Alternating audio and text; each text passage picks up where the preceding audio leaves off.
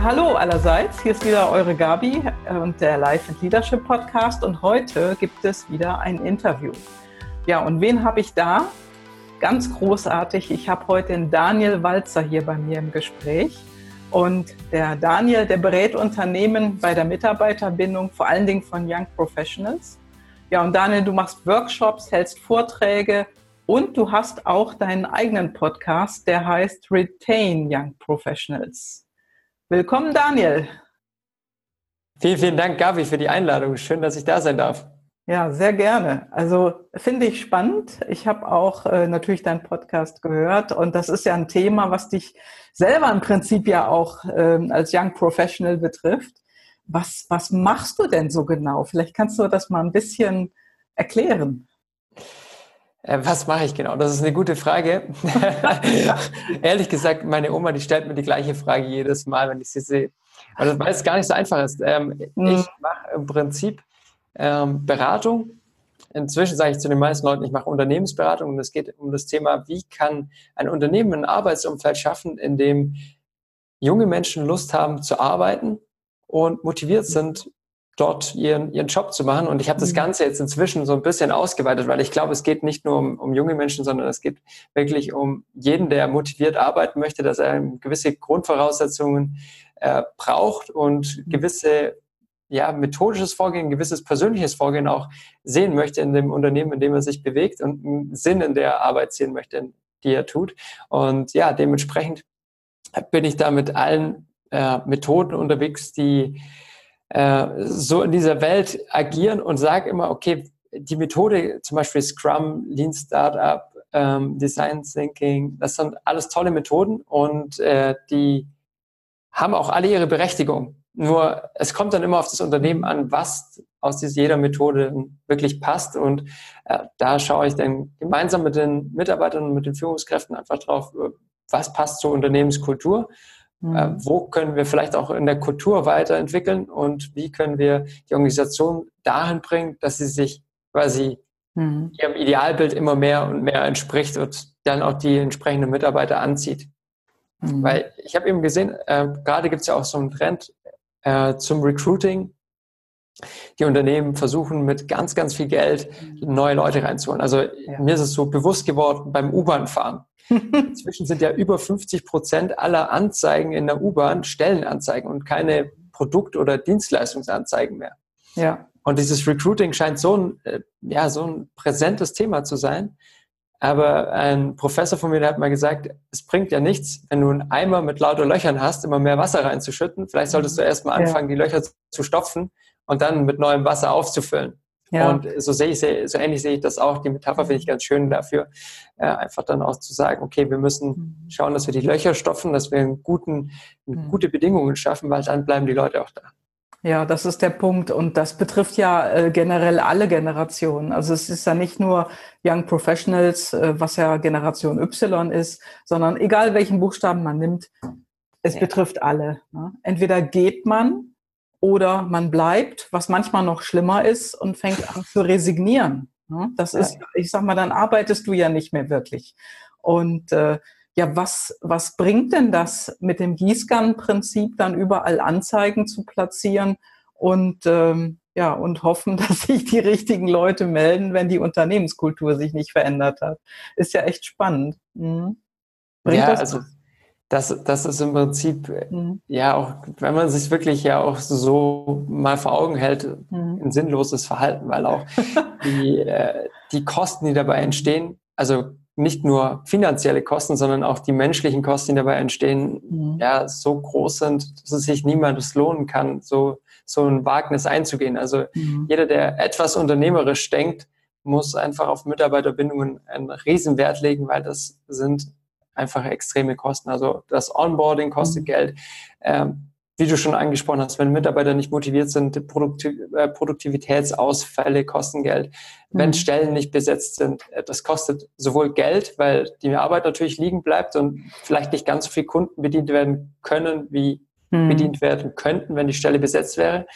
Aber was so fast schlimmer ist, es zieht meistens einen anderen in Mitleidenschaft, weil der Kollege muss jetzt ja. die Arbeit von zwei Leuten machen oder muss versuchen, die Arbeit von zwei Leuten zu machen löscht, also ganz viele Brände und verbrennt mhm. sich dabei meistens selbst und hat dann auch keine ja. Lust. Und deswegen sehen wir eigentlich mhm. oft, wenn ein Mitarbeiter kündigt in der Abteilung, dass es dann gleich so eine komplette Lawine auslöst. Mhm. Und ich war jetzt erst mit einem Unternehmer am äh, Tisch gesessen, also ein, ein, ein kleines Unternehmen, die hatten fünf Mitarbeiter und innerhalb von drei Monaten haben vier Mitarbeiter gekündigt. Also wow. der, der, Wahnsinn. Und er, er, er, also er hat, hat diese Welle gar nicht herankommen sehen. Es ist plötzlich einfach wow. schwarz. Ja, in, in so kleinen Unternehmen bist du doch dann arbeitsunfähig. Ja. Was, was, machen die dann? Also, das ist ja Wahnsinn. Oh Gott. Ja. Oh Gott. Das ist wirklich der Wahnsinn. Mhm. Ähm, und das heißt ja wirklich, aus unternehmerischer Sicht heißt es eigentlich, du fängst von vorne an. Ja. Du musst wieder komplett neu mhm. anfangen aufzubauen, musst mhm. Kunden vertrösten und ja, musst vor allem schauen, dass kein Rufschaden entsteht, also deine Reputation nicht zerstört wird in der Zeit, während die Mitarbeiter weg sind. Ja. Wow, also in das, äh, das ist extrem. Also ich hatte vor kurzem auch äh, so ein Erlebnis, wo eine Mitarbeiterin gegangen ist in einem Unternehmen, was auch sich gerade im Aufbau befindet. Also insgesamt sind die auch zu fünft. Und äh, das hat auch heftig, heftig wehgetan. Nur, ähm, man sagt ja immer, Reißende kann man nicht aufhalten, aber man kann dennoch was tun. Was stimmt denn dann nicht im Unternehmen, dass die Leute dann weggehen? Was sind also, denn die häufigsten äh, Ursachen, die, denen du begegnest oder Gründe? Naja, da muss man auch wieder ganz klar unterscheiden. Ich bin kein Freund davon, jetzt mhm. immer die, im Unternehmen die Schuld zu suchen oder mhm. in den, äh, bei den Führungskräften, sondern mhm. es ist einfach, äh, es ist ein Stück weit ja. wirklich auch äh, gesellschaftlicher Trend, dass man nicht mehr Ewigkeiten bei Unternehmen bleibt. So viel sei schon mal mhm. vorweg gesagt. Ja. Was Unternehmen dennoch tun können, ist äh, für die richtige Atmosphäre sorgen und auf ein paar Dinge einfach aufzupassen. Und die, das mhm. Wichtigste eigentlich ist, dass die direkte Führungskraft einfach ein sehr enges Verhältnis hat mit den Mitarbeitern. Mhm. Weil es gibt ja diesen Spruch, people don't leave their companies, they leave their bosses. Ja. Und ähm, ja, es ist einfach so, wenn die direkte Führungskraft einen guten Job macht, dann bleiben die Leute in der Regel mhm. sehr gerne und auch lange. Wenn die mhm. direkte. Führungskraft nicht da ist oder nicht so da ist, wie sie sein sollte, dann äh, mhm. sehen wir da einfach einen, einen, schnelleren Wechsel. Also das ist auf mhm. jeden Fall schon mal ein Riesenpunkt. Und jetzt kommt es halt darauf an, in welchem Stadium befindet sich das Unternehmen und mhm. wie ist dann die Stimmung allgemein im Unternehmen. Wenn wir jetzt im Worst-Case-Szenario von manchen Unternehmen ausgehen, wo die Stimmung gerade am absoluten Tiefpunkt ist, und ich würde mhm. davon ausgehen, deine Hörer, die wissen das genauso, das ist ein Gefühl, das man hat. Also ja. man weiß einfach, wie ist die mhm. Stimmung in der Belegschaft. Wenn die jetzt gerade im absoluten Tiefpunkt ist. Da kann die Führungskraft das engste Verhältnis haben, wie es möchte mit dem Mitarbeiter. Mhm. Sie wird nicht herausfinden, was diesen Mitarbeiter stört und was diesen mhm. Mitarbeiter zum Bleiben bzw. zum Gehen bewegen würde. Und mhm. da macht es einfach Sinn, dann jemand Externes dazu zu holen, weil da ist, sind die Mitarbeiter in der Regel einfach offener gegenüber in der Kommunikation. Mhm. Das hat auch oft damit zu tun, dass solche emotionalen Tiefpunkte in Zeiten von starker Veränderung und auch von Jobwechseln und äh, ja, Entlassungen dann dementsprechend auch äh, stattfinden und dementsprechend die Mitarbeiter sowieso schon verängstigt sind und nicht wissen, was, mhm. was kommt denn jetzt auf mich zu, was passiert als nächstes. Mhm. Und dann brauchst du jemand extern, der, der, diesen Prozess angeht und einfach mhm. mal reinhört, was ja. sind dann die Punkte, die diese Mitarbeiter innen drin sich auch ähm, motivieren können. Und das mhm. Zweite ist, äh, da kann jeder im Prinzip jetzt schon anfangen damit, es ist einen ganz klaren Sinn in der Arbeit vermitteln, in dem mhm. einfach kommuniziert wird, was ist zu tun und warum ist dieser Prozessschritt notwendig. Da gibt es ein äh, sehr gutes Buch, wie ich finde, von, ähm, von Business Model Canvas. Also ja. viele von euch kennen wahrscheinlich diesen normalen Canvas und es gibt aber auch diesen Team Canvas. Ah, also du, kannst ja, du kannst ja nachher nochmal irgendwie mir einen Link schicken, den packe ich dann mit in die Show Notes. Genau. Und äh, dann äh, ist das eben äh, mit öffentlich, genau. Das ist eine gute genau. Idee. Ja. Ja. weil da in diesem Team Canvas werden eben die mhm. Zusammenhänge im Team sehr, sehr deutlich und dann mhm. wird jedem klar, warum bin ich denn jetzt hier an dieser Arbeitsstelle und mhm. was habe ich auch für einen Impact für den nächsten und übernächsten. Mhm. Und plötzlich wird klar, dass ich nicht nur ein kleines Reitteam bin, sondern mhm. eigentlich hängt ja an mir doch schon ganz schön viel. Und auch ja. mein Kollege ähm, da drüben am Schreibtisch ist von mir abhängig und der mhm. zwei Türen weiter ist auch von mir abhängig. Und ja, solche Dinge einfach aufzuzeigen. Und ich bin auch ein Freund davon, von vielen, aber sehr kurzen und strukturierten Meetings. Ja. Also nicht diese stundenlangen Meetings, in denen jeder rumsitzt und nichts passiert, sondern mhm. äh, kurze Meetings, am besten, äh, ja, im Scrum nennt man die Dailies, äh, zehn Minuten morgens sich hinstellen, äh, abklären, was läuft gerade, was ist denn jetzt gerade, was macht diesen Tag mhm. heute erfolgreich? Also das muss auch jeder wissen, was, was bringt mein Tag zum Erfolg ja. oder was ist denn, wie würde ich jetzt heute als erfolgreichen Tag definieren? Und die dritte Frage ist, welche Blockaden äh, gibt es gerade oder wo sehe ich eine Herausforderung oder ein Problem? Mhm. Dass man diese drei Fragen von jedem Mitarbeiter im Team einmal morgens beantworten lässt, um mhm. dann wirklich weiterzugehen und zu sagen, okay, jetzt weiß jeder, was seine Aufgabe ist, auch Prioritäten sind klar und dann mhm. in den mhm. Tag zu starten. Ja, das ist eine super Idee, ähm, also was vor allen Dingen auch im Stehen zu machen.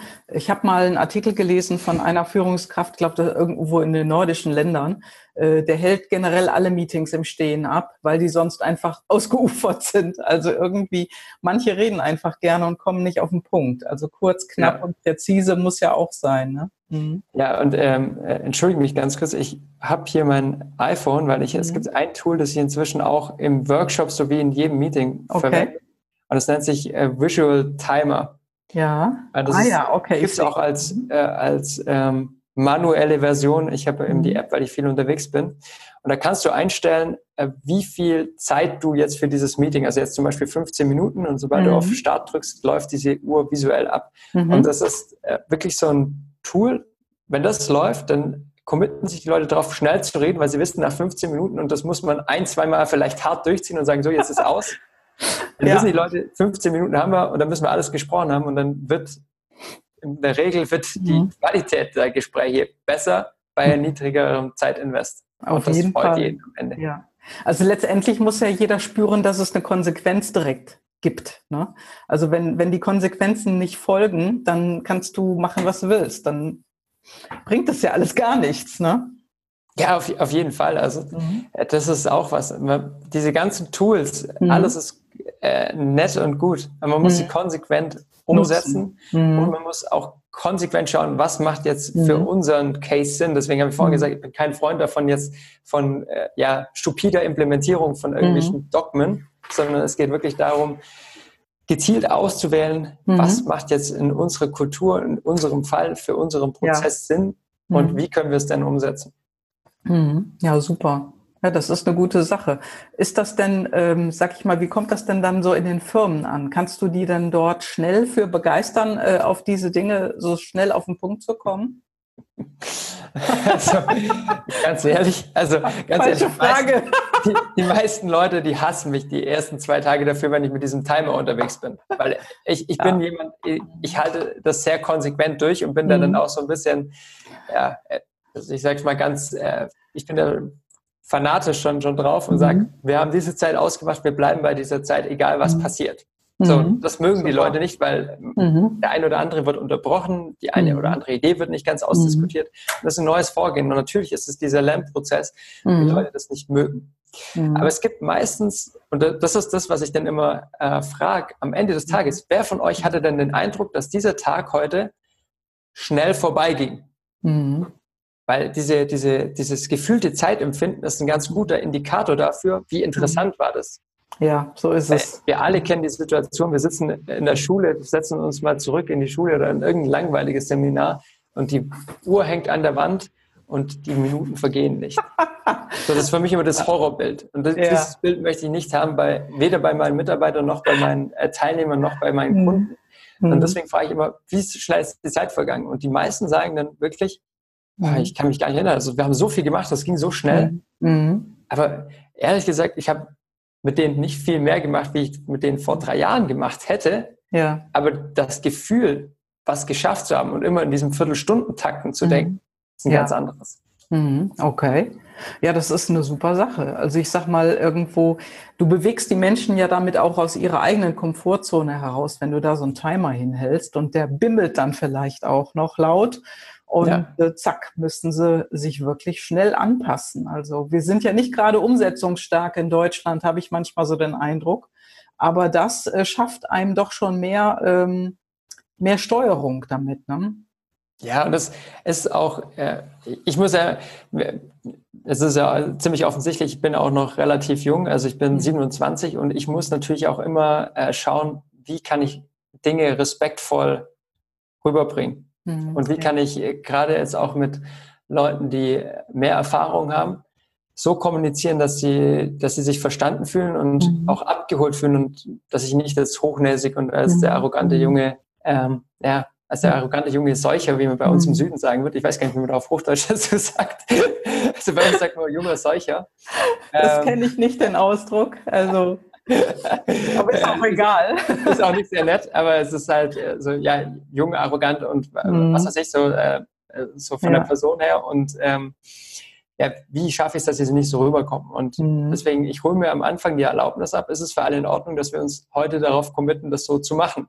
Mhm, ja. Egal, wer dann dagegen verstößt, ob das die Führungskraft ist, also der Vorstand oder ob das mhm. ein Mitarbeiter oder der Azubi ist, es ist vollkommen wurscht. Mhm. Ich habe mir einmal die Erlaubnis abgeholt und dieses Tool ist objektiv, da, da habe ich nichts damit zu tun und äh, mhm. dementsprechend darf, kann ich es auch einsetzen und kann sagen, also wir haben mhm. uns darauf committed, ist in Ordnung, mhm. äh, die Super. Uhr klingelt jetzt und das, mhm. das ist es. Also ich muss mir ja. auch solche Möglichkeiten ja suchen, wie ich immer ja. höflich das mhm. Wort wegnehme, der eigentlich ja. hierarchisch oder erfahrungsmäßig mhm. über, über mir stehen würde. Ja. Mhm. ja, genau. Und in dem Moment, wo du vorne stehst, äh, seid ihr ja irgendwo auch auf einer Stufe und sprecht auf Augenhöhe. Ne?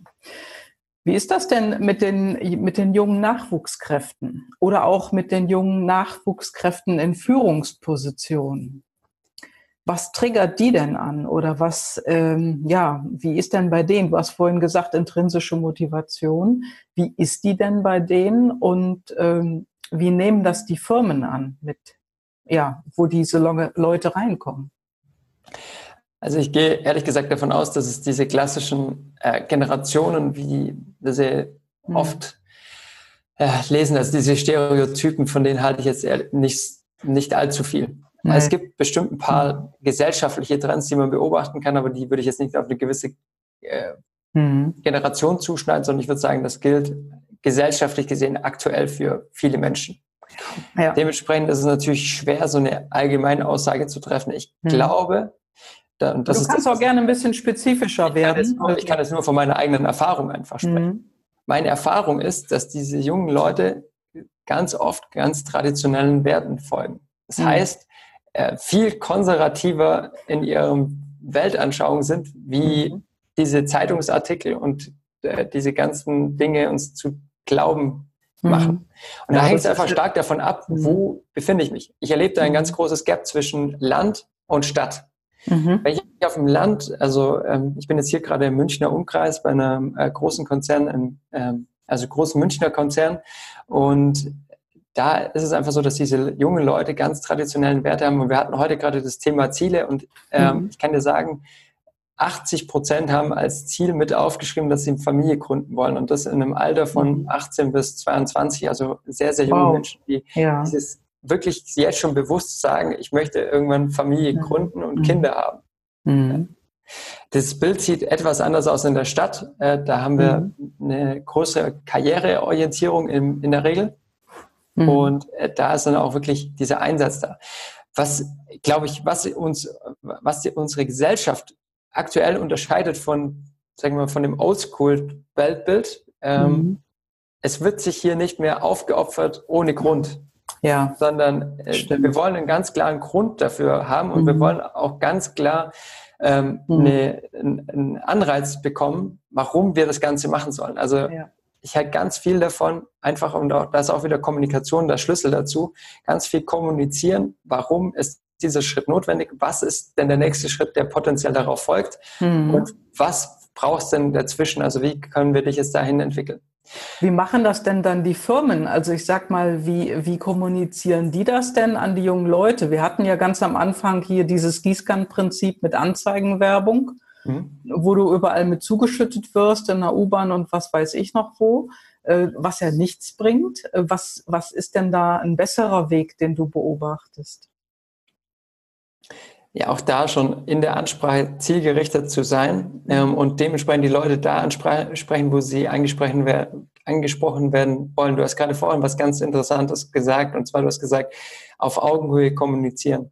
Mhm. Und äh, da gehört es für mich auch dazu, dass ich mich quasi mit diesen neuen Technologien zum Beispiel mhm. auseinandersetze und dann ähm, ja, Chatbot-Recruiting zum Beispiel einsetze. Also wenn ich äh, so ganz junge Mitarbeiter haben möchte, dann muss ich vielleicht halt auf Facebook und Instagram, äh, wahrscheinlich eher inzwischen Instagram sogar wie Facebook unterwegs sein mhm. und muss denen dann halt da was liefern und was zeigen, dass ich quasi auch mit in deren Welt kommunizieren kann, dass, dass sie, die sich verstanden fühlen. Mhm, ja. Und da bin ich ja auch, äh, ja, ich bin das beste Exemplar, ja, wie sagt man dann? Ähm, Beispiel. Beispiel, Example, die ganze Zeit Englisch hier. Macht nichts, ähm, alles gut. das das beste Beispiel dafür. Sobald, sobald mich irgendwie ein Unternehmen anspricht, weil die anders sind als alle anderen, ja. gebe ich denen auf jeden Fall eine Chance. Also ich habe jetzt zum Beispiel bei einer Bank, ähm, die haben auf äh, Facebook, war es die erste Bank, die geworben hat damit, dass sie Geschäftskonten ohne eine Papierunterschrift eröffnen. Ich dachte mhm. mir, gut, das ist ja easy, das probiere ich jetzt gleich mal aus. und dann probiere ich einfach mal aus, wie ist es denn, ein Geschäftskonto ohne Papierunterschrift zu öffnen? Und meine lokale Bank erzählt mir immer, sie können mir keinen, äh, keinen mhm. Kreditkartenauszug online zur Verfügung stellen. Mhm. Und da, sind, da, leben wir in zwei komplett Parallelwelten, wo ich mir denke, ey, das kann doch nicht euer Ernst sein. Mhm. Die schaffen es mir, ein komplettes Konto samt Kreditkarte online zu geben und ihr schafft es nicht, einen Online-Kreditkartenauszug zu machen. Wo, ist, wo, ist, wo ist da, was passiert da? Ja, das ist ein guter Punkt. Das habe ich auch erlebt und äh, ich kann das nur bestätigen. Ich frage mich immer, was ist da los in dieser Welt? Also da, da ist unglaublich was schief, ne? Ja, ja es ist eine, so eine Inbalance. Mhm. Und natürlich hat ein junger Mensch jetzt eher Lust, bei einem Unternehmen zu arbeiten, das das alles umsetzt, mhm. als bei einem Unternehmen, das quasi zehn Jahre, 20 Jahre hinter, hinterherhinkt. Mhm. Also da brauchen sich die Unternehmen wirklich nicht zu wundern, dass dann die Mitarbeiter gehen. Also ich habe vor kurzem auch jemanden gesprochen, der sagte, er ist zu dem Unternehmen gegangen, also er war jetzt ein Jahr lang dort und man hat ihm Versprechungen gemacht, dass bestimmte Software auch angeschafft wird, die er vorgeschlagen hatte ganz zu Beginn. Äh, der will das Unternehmen, also der wollte das Unternehmen entsprechend umbauen in der IT. Und was ist passiert innerhalb des Jahres? Nichts also hat er sich weiter beworben und ist gegangen. Ja, und das ist, ja, das ist im Prinzip diese Geschichte, danke mhm. dafür, dass es im Prinzip diese Geschichte, eine ältere Generation wäre in diesem Fall wahrscheinlich leidensfähiger gewesen, hätte das, mhm. diese, äh, das irgendwann akzeptiert oder hätte halt gesagt, okay, es dauert halt vielleicht noch ein bisschen länger, dann kommen mhm. die irgendwann. Wir ziehen da schneller unsere Konsequenzen, glaube ich, in der ja. heutigen Zeit und sagen, okay, äh, hier passiert nichts, die haben mhm. Versprechungen gemacht, ist nicht eingehalten. Ich habe es vielleicht ein, zwei Mal nochmal angebracht und dann ist halt, wird die mhm. Reißleine gezogen und dann geht die Reise weiter. Also mhm. ist einfach so. Ja. Und man muss hier auch mal bewusst machen, im aktuellen Arbeitsmarkt haben qualifizierte Leute super einfach einen neuen Job zu finden. Das ist natürlich auch noch was. Mhm. Äh, das ist, kann ganz schnell auch wieder anders sein, aber in der aktuellen Situation ist es einfach so. Mhm. Dementsprechend nutzen die Leute das natürlich auch aus. Wahnsinn, ne? Also, was war denn so für dich das Wichtigste, was du jetzt so in deinem Business gelernt hast? Also, ich meine, du bist ja immer noch dabei, bist ja ein junger Mensch und ja. äh, da kommt bestimmt jeden Tag irgendwas Spannendes. Ja, ich wollte gerade sagen, also es ist, es ist das Wichtigste herauszufiltern, was ist das Wichtigste, was ich gelernt habe. Ähm, was für mich sehr, sehr wichtig war als ähm, am Anfang ist mhm. gewesen, dass also ich will es unterscheiden. Aus geschäftlicher Sicht ist für mich wichtig gewesen, dass ich gelernt habe, mit möglichst wenig Aufwand anzutesten, ob ein potenzielles Produkt oder ein potenzielles Konzept funktioniert am Markt. Mhm. Ähm, einfach diese Lean Startup Methode für mich selbst anzuwenden und zu sagen, ich gehe jetzt nur mit einem Konzept raus, schlage das meinem Kunden vor mhm. und verkaufe dieses Konzept schaue, dass, ob ich Geld dafür bekomme. Und mhm. erst dann gehe ich wirklich in die Entwicklung und mache die ganze Arbeit, die notwendig mhm. ist, um dieses Konzept umzusetzen. Also weg vom Perfektionismus, erst machen, ausarbeiten und dann verkaufen. Ne? Genau, also äh, mhm. ich bin ein sehr großer Freund von erst das Angebot machen, schauen, ist der Markt dafür da, ist der Kunde bereit dafür mhm. zu bezahlen und dann im nächsten Schritt in die Umsetzung, in die konkrete mhm. Umsetzung äh, mhm. zu gehen. Und diesen Prozess, den begleite ich jetzt auch bei immer mehr Unternehmen, die einfach auch sehen, die Entwicklungskosten sind so, sonst viel zu hoch und man entwickelt einfach am Kunden auch vorbei.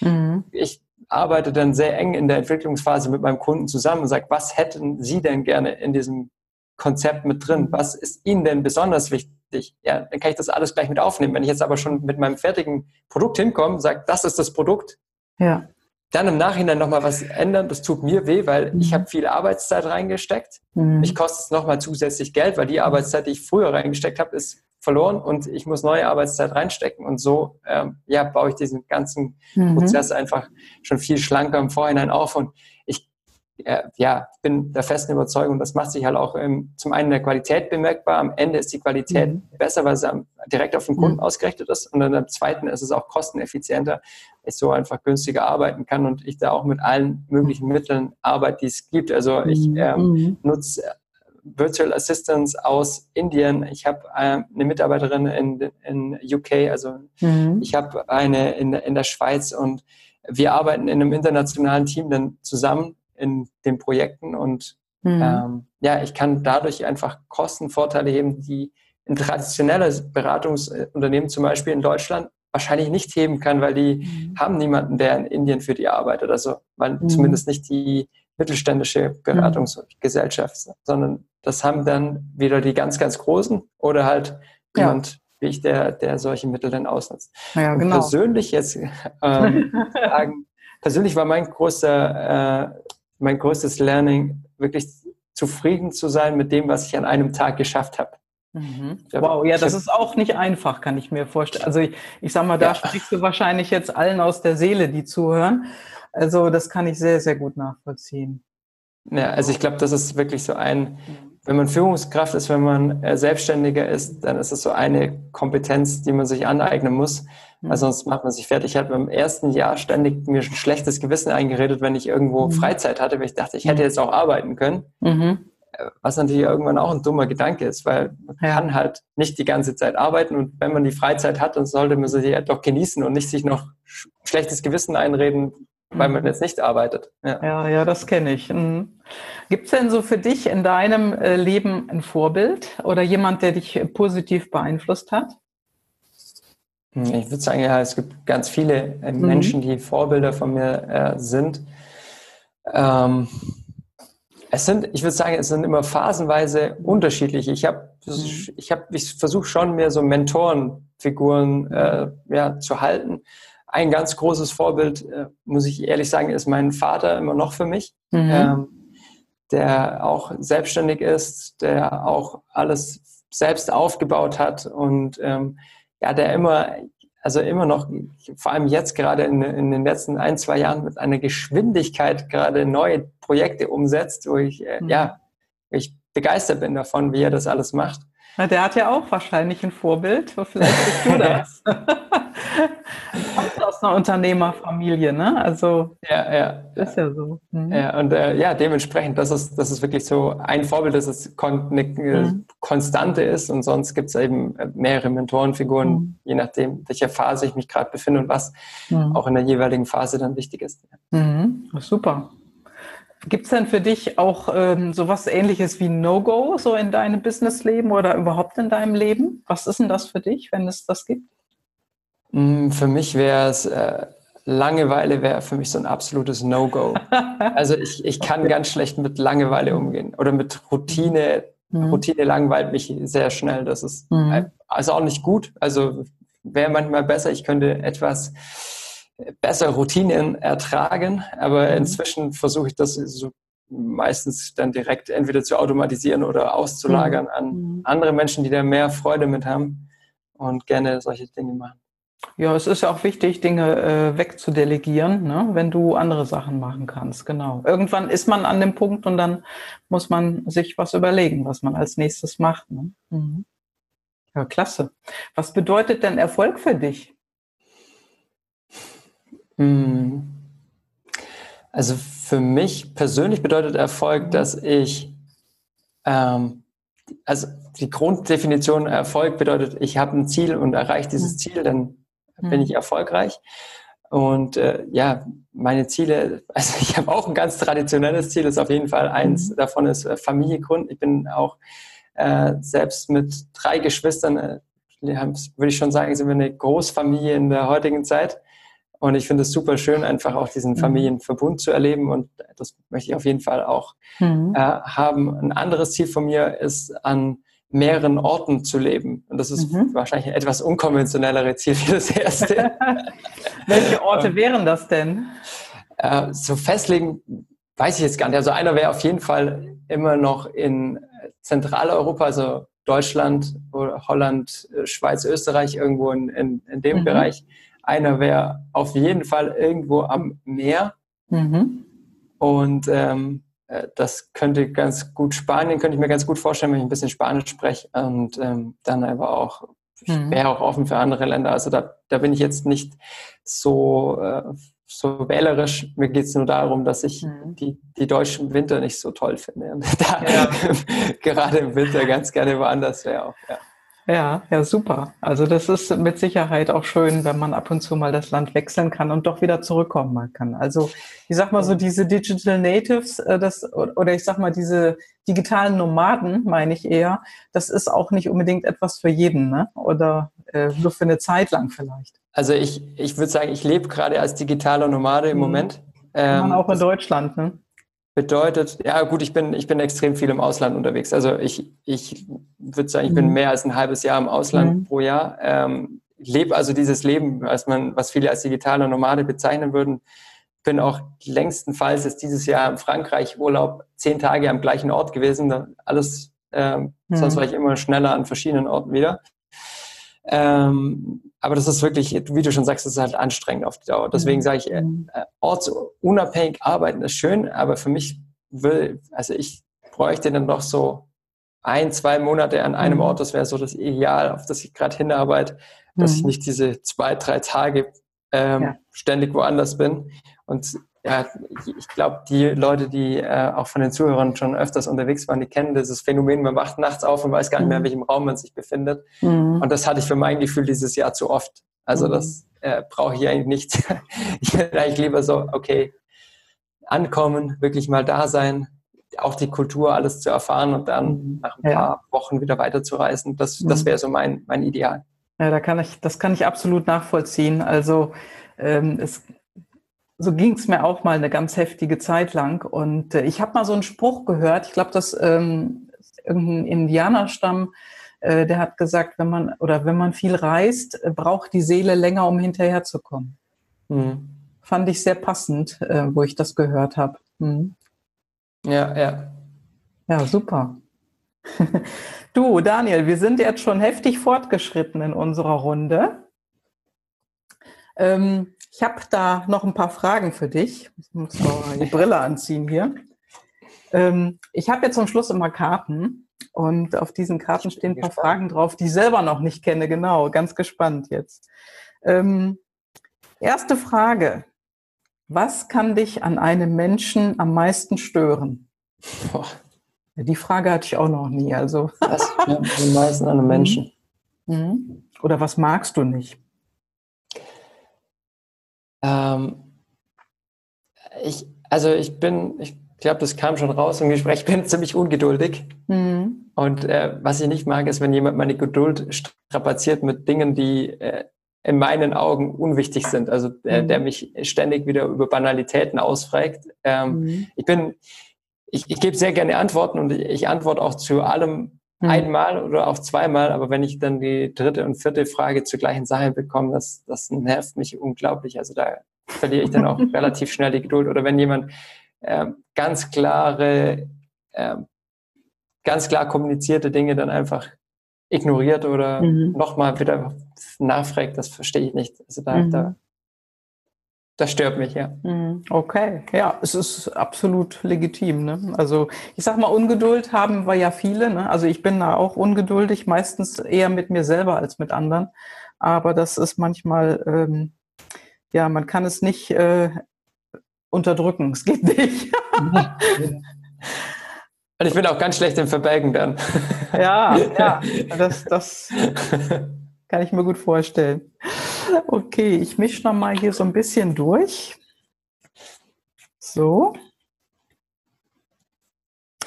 Oh, auch eine interessante Frage. Wenn deine innere Stimme zu dir spricht, ignorierst du sie, zweifelst du sie an oder hörst du auf sie? Ich bin sehr impulsiv. Ich würde sagen, ich höre ich höre auf meine innere Stimme. Mhm. Und äh, das auch sehr schnell. Also wenn, wenn mich irgendwas triggert und wenn ich sage, okay, mhm. das ist jetzt eine gute Entscheidung, dann äh, kann ich sehr schnell Entscheidungen aus dem Bauch treffen mhm. ähm, und höre dann auch auf die innere Stimme her. Mhm. Ja, meistens ärgert man sich ja irgendwann hinterher, wenn man es nicht getan hat. Und äh, eine Weile später denkt man nochmal dran. Ne? Also ja. so geht es mir jedenfalls äh, oder ging es mir mal eine ganze Zeit lang ich versuche eigentlich nach diesem Motto zu leben, lieber die Dinge zu bereuen, die ich gemacht habe, als die Dinge, die ich nicht gemacht habe, zu bereuen. Das ist ein super Satz, also den, äh, den merke ich mir. Also das ist wirklich gut. Ja, stimmt. Mhm. Er hört sich super an. ich mische nochmal. So. Ähm, erzähle uns das Beste, was du von deinem Vater gelernt hast. Das Beste, was ich von meinem Vater mhm. gelernt habe. Mhm. Ähm, ähm, ich glaube, das Beste, was ich von meinem Vater gelernt habe, ist ein guter Vater zu sein. Also ohne, dass ich es jetzt bin, aber ich mhm. ähm, habe einfach da so ein starkes äh, Vorbild schon bekommen, äh, mhm. fürsorglich für die Familie da zu sein, mhm. immer ein offenes Ohr zu haben. Aber auch konstruktive Kritik zu üben.